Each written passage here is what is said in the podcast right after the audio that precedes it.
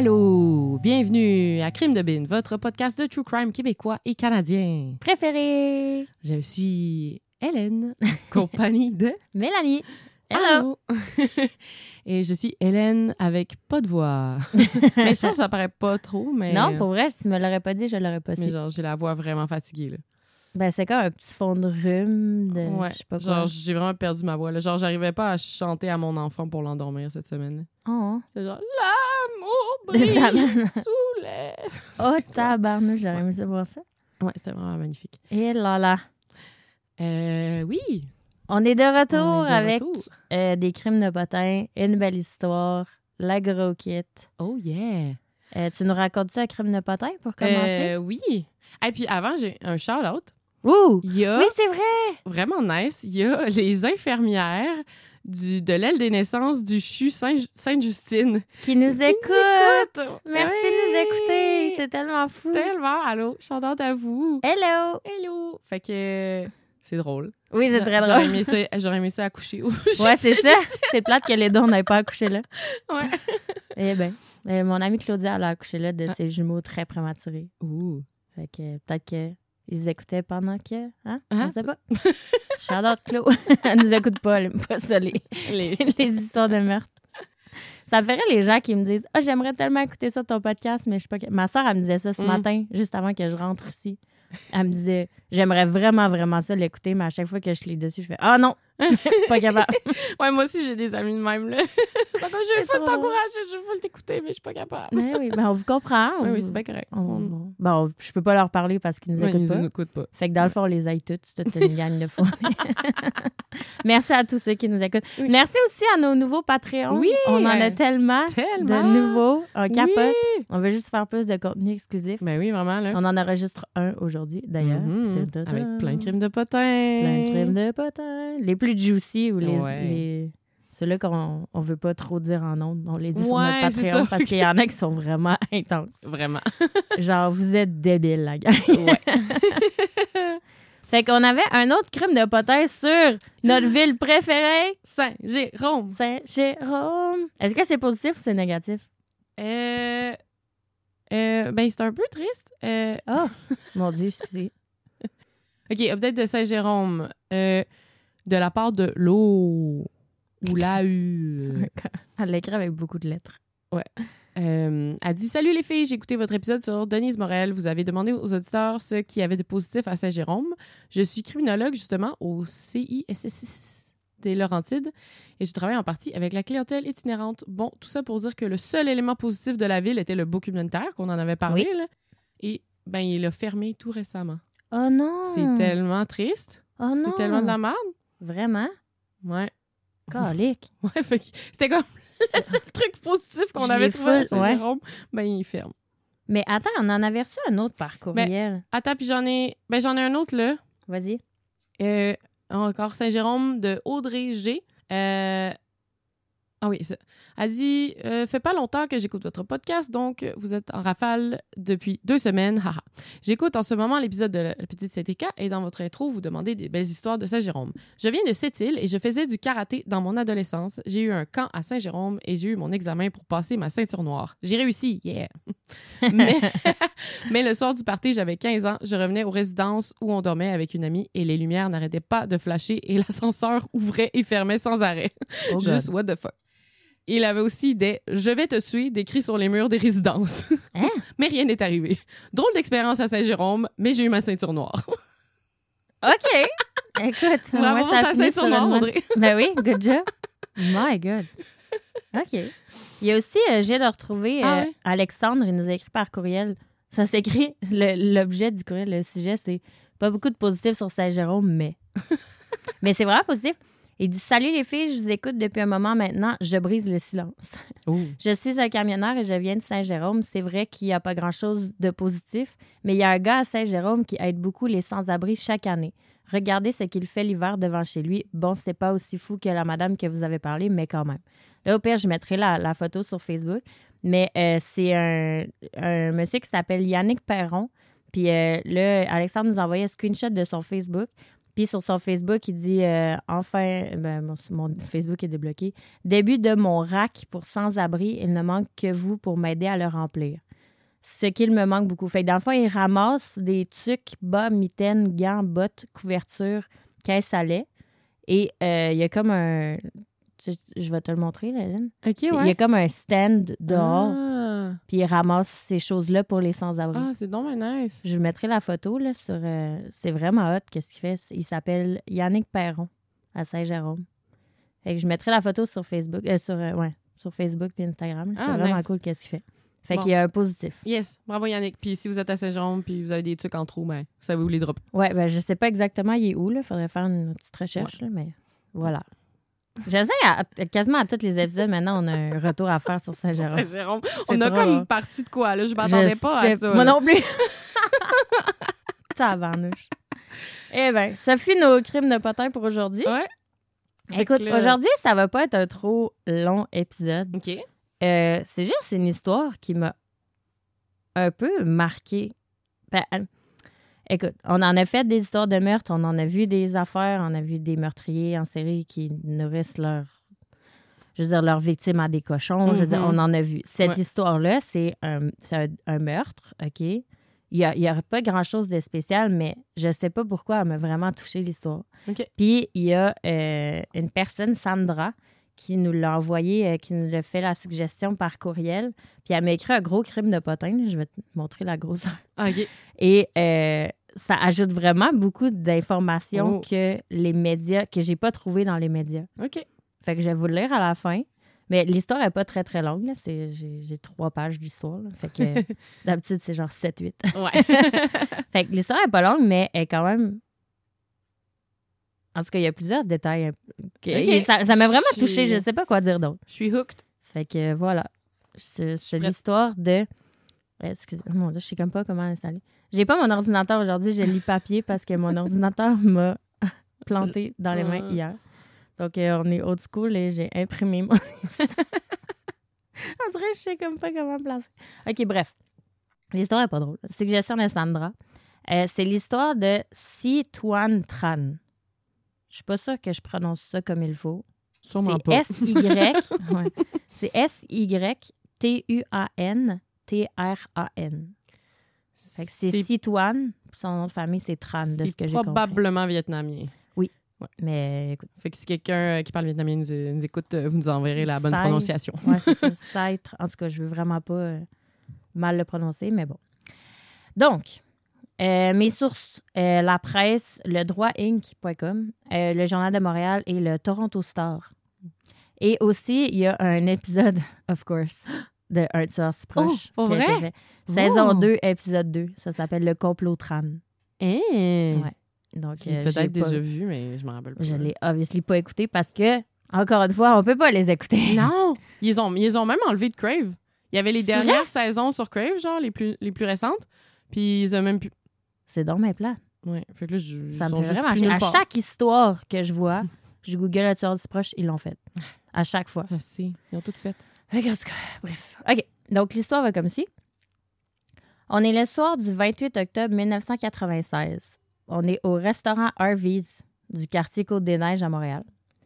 Hmm. Il y a Guy Desmarais, 44 ans, Robert Pinto, 32 ans, et Annie Pellerin, 19 ans, qui s'apprêtent à fermer le restaurant pour la soirée. À ce moment-là, il y a un ancien employé, Citoine Tran, accompagné de deux adolescents de 14 ans qui rentrent dans le restaurant. OK. Là, ils sont armés de fusils, de couteaux et de machettes. Hey! OK. Ah ouais.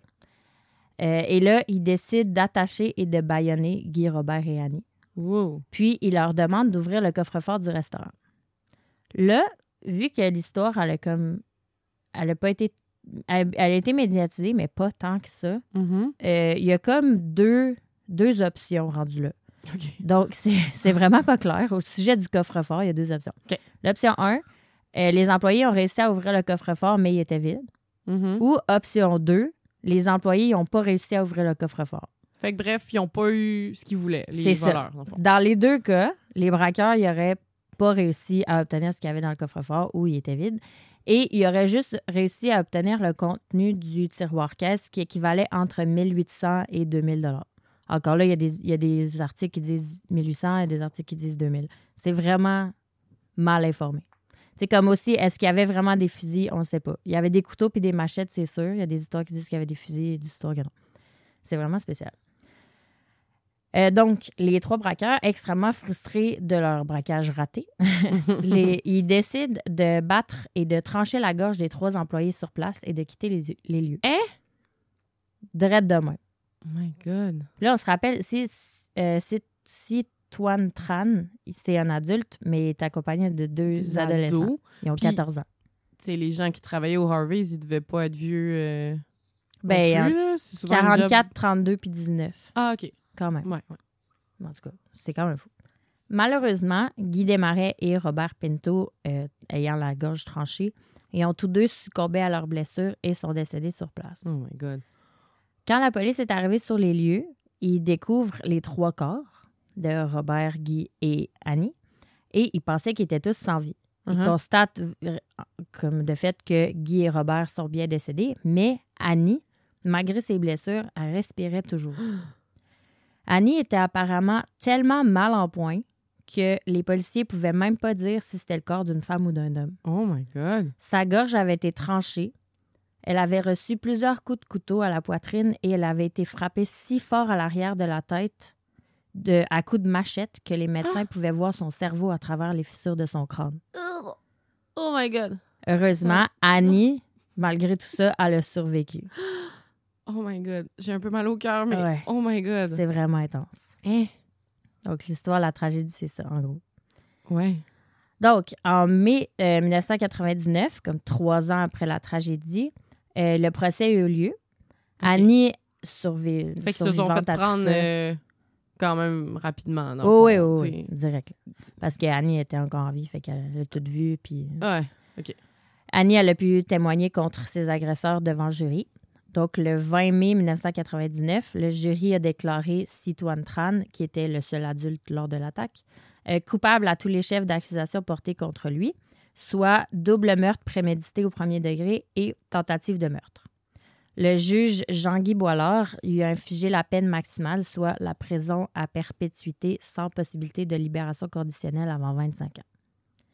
Les deux adolescents, euh, leur identité n'a pas été Mhm. euh, révélée parce qu'ils étaient mineurs à l'époque, euh, ils ont plaidé coupables à leurs accusations de meurtre non prémédité et ils ont tous deux reçu une peine de deux ans dans un centre de détention. Encore là, il y a certaines, certains articles qui disent qu'ils ont eu cinq ans chaque. Mais j'ai, la majorité des articles disaient deux ans. Donc, Puis on sait-tu. C'était c'était qui par Non, on sait toujours à- pas c'est qui. à- à Tran. à- C'est c'est un monsieur Tran? C'est- ouais, c'est un homme. Un monsieur Tran? Non, on ne sait pas c'est qui, c'est quoi leur relation. ses On n'a aucune idée. Tran, on sait que c'est un ancien employé, mais encore là, l'histoire est tellement mal médiatisée que. Ouais, qu'on sait pas. Écoute, j'ai cherché, là. Ouais. C'est vraiment difficile, je sais pas. Mais tu sais, c'était meurtre non prémédité. Fait que ma théorie à deux scènes, c'est juste qu'il les a ramassés, genre deux petits euh, délinquants dans la rue, euh, Peut-être. deux petits bums, là, puis il les a ramassés, puis il a dit, Hey, venez m'aider à faire un braquage de banque ou je sais Mhm. pas. Mais c'était non prémédité, eux autres. Puis Ouais. Tran, c'était prémédité, donc. Mhm. S'il y en a qui en savent plus, ou si jamais euh, Sandra, tu veux nous réécrire, puis t'en Ouais, sais plus, plus tu nous diras. D'infos, hein. Euh, Il y a un petit euh, fun fact. Euh, quand, au moment de chercher un avocat, Citoine il aurait fait appel à Maître Richard Dubé, qui, lui, est reconnu pour représenter des cas lourds, comme euh, des crimes d'ordre sexuel, des meurtres, puis même de la violence conjugale. Mhm. Et euh, Maître Richard Dubé, il a, même, ah il a même représenté un Rwandais accusé de génocide et de crimes contre l'humanité devant le tribunal pénal international sur le Rwanda en Tanzanie. Wow, OK. Genre, tu sais, il fait des hard cases. Ouais, ouais. Euh, quand que le maître Richard Dubé a reçu la demande pour représenter Citoine, il aurait refusé de l'aider en lui disant, et je cite, Tu es cuit, il n'y a rien à faire. Oh! Maître Dubé il aurait aussi déclaré dans une autre entrevue, et je cite, Pour cette raison-là, j'ai pas voulu m'embarquer, je ne savais même pas quoi plaider devant le jury. Le gars, il était coupable. Eh, ouais. Point final. C'est même Comme- quand qu'un des hard. C'est ça qui a défendu quelqu'un pour génocide, Ouais. mais il est là, ah non, toi. Toi, non. Ça va pas bien. Exactement. Euh, malheureusement, ça s'est mal fini pour euh, Sitouan Tran, euh, qui était incarcéré. Il, était, il a été. Pardon. Ben, j'ai pas trop pitié de lui jusqu'à date, là. Non, mais ça s'est ouais, ça quand même mal sais, je peux pas dire ça s'est bien terminé. Euh, il était incarcéré au pénitencier de Coansville, mais apparemment, il aurait tenté de s'échapper euh, quand il avait euh, 27 ans. Donc, il a été transféré au pénitencier à sécurité maximale de Port-Cartier. Mhm. Et le vendredi 29 octobre 2004, en début d'après-midi, euh, Citoine a été retrouvé pendu avec un drap dans sa cellule. Hmm. Donc, ça, ça s'est quand même mal terminé pour lui. Ouais. Euh, donc, l'histoire s'arrête pas là. Il y a un des deux adolescents qui a été euh, reconnu coupable qui a décidé de continuer sa carrière de criminel. OK. En 2011, il a fait un vol de banque à main armée et il a écopé de trois ans et demi de pénitencier. En janvier 2014, il a demandé sa libération conditionnelle en disant que, sa raison, qu'il avait trouvé l'arme une semaine avant le cambriolage, donc que c'était pas prémédité, Mhm. et qu'il avait commis son crime simplement pour se débarrasser de l'arme en question. C'est la raison, toi. Mais voyons. Fait que là, à ça, la Commission des libérations conditionnelles du Canada, CLCC, euh, a répondu que ses raisons pour expliquer son crime était irrationnelles et que, bien qu'il souffre de problèmes de santé mentale, il démontre aucune empathie et continue de minimiser sa criminalité. Ouais. Quand même. Mais c'est drôle qu'on n'ait pas son nom à ce point-là. Parce Ouais, que, je sais, là, quand il a fait ces, ces- ces crimes-là, il était, il Mais était non, adulte. ils disent toujours pas son nom. Ou parce que les médias, ils font juste dire l'adolescent Adolescent qui a été écrimé Ouais. dans l'histoire de Citran Toine Tran. Hmm. Je sais pas. Mais ils disent jamais son nom. Donc, le CLCC a déclaré, et je cite, Notre équipe de gestion de cas estime que votre potentiel de réinsertion sociale se situe à un niveau faible et évalue que le risque de récidive dans, les délits, dans des délits similaires est élevé. J'ai vraiment de la misère à lire aujourd'hui. Euh, et même Annie Pelletier, la, la survivante de la Ouais. tragédie, a dit ne pas être surprise du verdict du tout. Elle a dit, et je cite, Quand tu as les guts de faire un hold-up avec meurtre à 14 ans, ça, ça ne peut pas faire autrement. Il n'y a jamais eu de remords. L'autre mineur avait au moins eu la décence de m'écrire une lettre de pardon. Hmm. Ah, dire, lui, tu sais, quand le CLCC dit que tu aucune empathie, Ouais. genre, Mais non, effectivement. Ben, surtout que, tu sais, il a eu une deuxième chance, là, puis il est juste retombé dans le crime. Ah ouais, il a continué sa carrière criminelle. Ouais. un petit bum.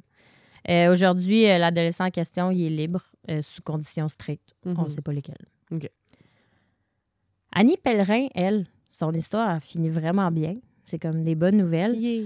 Euh, elle va beaucoup mieux aujourd'hui. Elle aurait dit en entrevue, et je cite, J'ai dû réapprendre à lire et à compter, mais je me Mm. suis battue. J'ai travaillé fort pour qu'un employeur me donne une chance. Ça a l'air qu'elle a vraiment eu de la difficulté à se trouver un emploi. Ah ouais. Elle a aussi ajouté en parlant de l'adolescent qui a fait un vol de banque, a dit Faire un vol de banque, c'est opter pour la facilité sans penser aux gens qui seront marqués à vie. Mm. C'est vraiment triste. Euh, en octobre 2005, donc neuf ans après la, après la tragédie, euh, ça c'est le côté positif, Annie, elle a publié un livre qui s'intitule La longue nuit d'Annie. Le livre, qui a été euh, coécrit avec la journaliste de Radio-Canada Isabelle Richer, qui est bien connue, Ouais. parle de la tragédie et du parcours qu'Annie a dû suivre par la suite pour réapprendre, entre autres, à parler, marcher et lire. Euh, le livre il a été vraiment un grand succès. Tout le monde applaudissait le courage d'Annie d'avoir raconté son histoire avec autant d'ouverture et tout. Ça a été comme un Ouais. best-seller. Fait que ça, c'est comme la, Il s'appelle comment, la bonne nouvelle. La, La longue nuit d'Annie, la longue nuit. qui est publiée en octobre 2005. Ah. S'il y en a qui l'ont ou qui l'ont lu, euh, Ouais, vous, nous direz. Ça, ça m'intrigue. Puis vraiment. elle avait, elle avait quel âge, Annie, quand c'est arrivé, non? 19. Ok, c'était elle, la plus jeune. Oui, c'était la plus jeune. L'autre avait 44 et 33, je pense que t'avais dit? 32. ouais. 32. Et C'est vraiment triste. Et aussi, euh, c'est vraiment. Je sais pas, OK. J'ai fait des recherches et il y a une chanson du groupe Mesrine qui Hein? s'intitule Citoine Tran. Hein? C'est du death metal, OK? je sais pas. J'ai essayé de trouver si ça avait rapport, mais je, tu sais, Ouais, on entend, on, on entend rien. je te fais écouter un extrait. Je, je vais pas le mettre trop proche du micro parce que c'est du death metal, on s'entend? Ça- La... Qu'est-ce que tu googles? Ben, attends, je vais voir si on peut trouver les paroles. T'as-tu checké? Ben non, j'ai juste la chanson. Mais c'est. Il n'y a, ah, a pas de parole. C'est Si tu as Tran? Mettons, parole. Mais il n'y a pas de parole, c'est genre.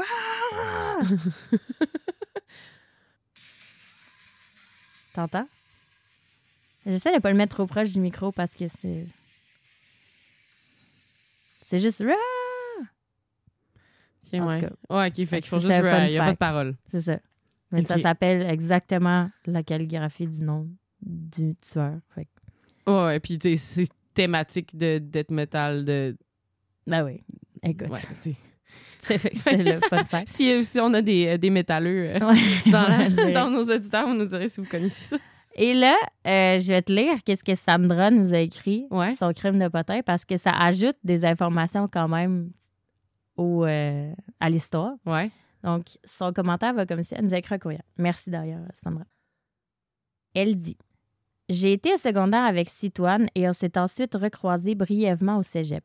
Au secondaire, c'était toujours lui le premier à avoir des gadgets, genre pagers, cellulaires, etc. Il disait faire partie de la mafia laotienne, mais il Oh. ne nous impressionnait pas plus qu'il faut, surtout lorsqu'il a commencé à travailler au Harvey's. Mais bon, c'était peut-être juste un cover comme boulot. Éventuellement, il s'est fait renvoyer du Harvey's. Oh. Tu vois, ça, on ne savait pas qu'il s'est Oh, fait renvoyer peut-être qu'il avait essayé de voler, justement. Exactement, peut-être. Il l'a très mal pris, mais jamais est-ce qu'on s'en serait douté qu'il était l'auteur de ce qui est arrivé par la suite. Je l'ai croisé à la banque à peine un mois ou deux avant son arrestation, donc environ neuf mois après la tuerie. Il avait l'air super normal, pas nerveux ou inquiet de quoi que ce soit. Même que j'étais enceinte de mon premier enfant et il était full content pour moi. Pas besoin de vous dire que le choc était énorme une fois que l'histoire de son arrestation a explosé aux nouvelles. Les coups de fil ont fusé de partout. Toute la gang, on venait de l'apprendre presque en même temps.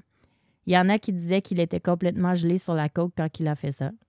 Information ajoutée. aussi. Probablement.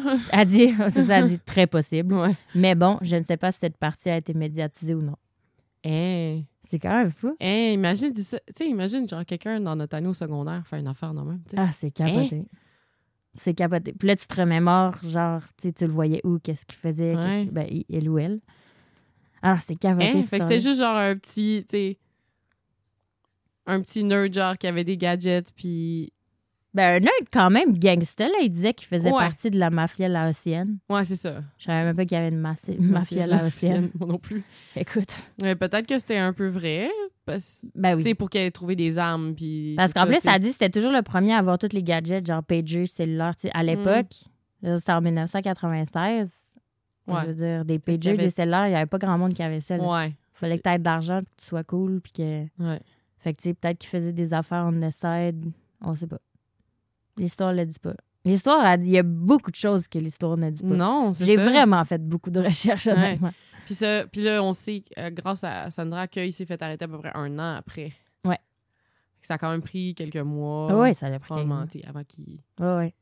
Ça a été qu'il puisse retrouver exactement c'était qui. Mais en fait, sûrement. Mais Sandra, elle, Mais elle Sandra, a pu témoigner quand- probablement qu'elle pouvait pas.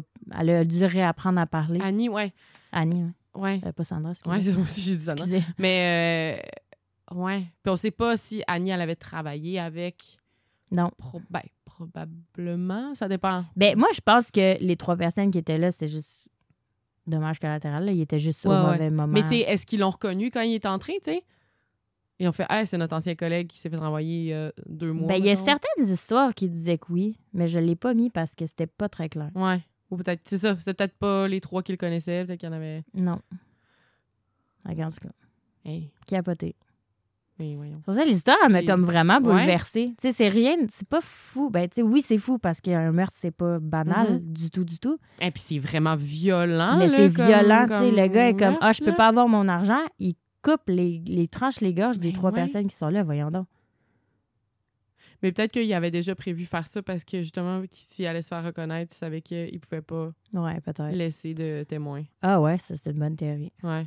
Fait qu'argent pas argent, il s'était dit qu'il allait les tuer peut-être. là. Parce qu'il il savait c'était qui. Ouais. Ah, bonne théorie. À vous, hein? En tout cas, fait que C'était ça mon petit épisode de Ouf! classique de mi-décembre, juste avant Noël.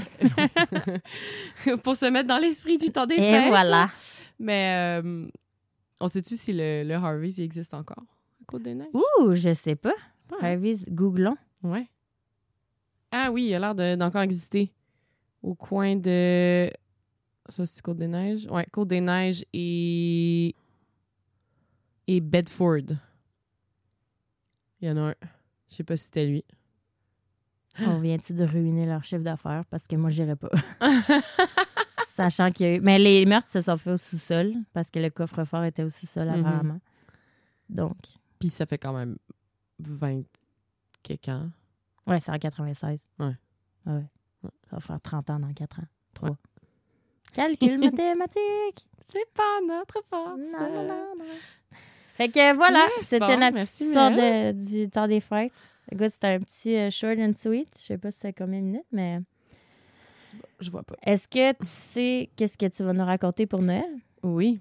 Oui? Moi, c'est. euh, ah oui, c'est vrai, tu m'en avais parlé. Noël, ouais, je t'ai- je t'ai dit un peu pourquoi. Oui. Mais On vous dit pas, ça a un rapport rapport un peu à très Noël. indirect. Ouais. Ouais, de ce que je me rappelle de ce Ouais. que tu m'as dit. Ouais. Ouais. Et on a aussi un épisode bonus Patreon qui va sortir. Qui va sortir Fouille-moi la date. euh, entre les pas. deux. Le lundi entre En les tout cas, deux. ouais, c'est ça. Le lundi où il n'y a pas d'épisode régulier. Ah, c'est tout qu'on n'est pas là. Puis là, enfin, maintenant qu'on s'est remis les deux de nos grippes de bébé, euh, le site de merch va être en ligne cette semaine. Regardez les réseaux sociaux. Wouhou!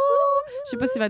Non, il n'y a pas trop tard pour Noël si vous voulez vous en commander euh, ou en commander à vos amis, famille, fans de Crime de Bin. Yep. Yeah! Ça arrive Yeah. quand même vite. Moi, j'ai commandé un, un Un échantillon puis c'est venu quand même vite. Ouais.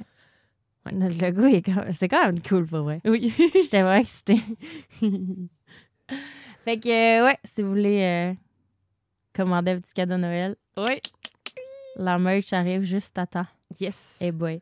Euh, et euh, voilà. Donc, euh, Patreon, merch, suivez nos réseaux sociaux. On va essayer de faire des, des posts sans erreur d'orthographe. Qu'est-ce que tu fais donc? J'ai écrit les Dubois son retour. Son retour. Il y a quelqu'un qui l'a pointé. Il était là, les Dubois sont deux? Non, non. non, non. Il a du beau son non, retour. non. Je pense que j'ai écrit quelque chose genre, je fais ce que je peux. Écoute, je suis partie en vacances 10 jours. J'ai fait ça genre la seconde avant de partir. J'ai programmé une pause, puis je suis partie. Ciao, bye. D'ailleurs, j'ai amené mon livre sur la mafia. J'ai fait une Oh. story sur notre Insta. Je sais pas si t'as vu. Non. Mais j'ai lu sur la plage de- ah, en République dominicaine. Je lisais mon livre sur la mafia. Nice. C'était vraiment nice. Ah, je vais yes. faire. euh, hey, je vais revenir en 2023 Avec plus de- d'histoires de avec mafia. vraiment. Ah, j'ai des histoires et des histoires et des histoires. Ah, yeah. Il y a plusieurs personnes aussi euh, qui nous ont proposé. Ça fait trois personnes, dont une cette semaine. euh, je me rappelle plus. Je pense que c'est Valérie euh, qui nous a proposé l'histoire de Kevin Tate, qui a un rapport avec la mafia aussi, Ah, qui est sur ma liste. C'est juste que je peux pas raconter un meurtre, mettons, que lui a fait parce que la personne qui a, qui a- qui a tué, ça a un rapport avec un autre meurtre qu'il faut que je parle avant. Oh, Puis là, ça a un rapport avec euh, Rizzuto, qui est en prison aux États-Unis. Fait que là, il faut que je raconte ça avant. Il y a tellement on- de il va y avoir choses. comme une série mafia, là. Ouais, genre, si ça vous intéresse, là, en tout cas, vous n'avez pas le choix, parce que ça, je le fais, parce que moi, je suis vraiment trop dedans. Mais c'est que des meurtres, c'est que des, de la corruption, c'est vraiment débile, là, tout ça. Nice. Fait que oui, Kevin Tate, ça fait plusieurs personnes qui nous en parlent. On va le faire, c'est sur ma liste. C'est juste que ça ça prend le, déboule le, de le plusieurs prequel choses. de Kevin Tate. Ah ouais, ça va Ouais. loin, là, genre la mafia sicilienne, la mafia, ah, ça va loin. Là. Fait que Nice. voilà, à Eh, suivre pour Il faut 2023. l'entendre ça. Mhm. Donc, euh, merci beaucoup de nous avoir écoutés encore. Continuez à nous écrire. On aime vraiment, vraiment beaucoup vous lire, comme je le dis à chaque épisode, mais c'est vrai. Oui, c'est vrai.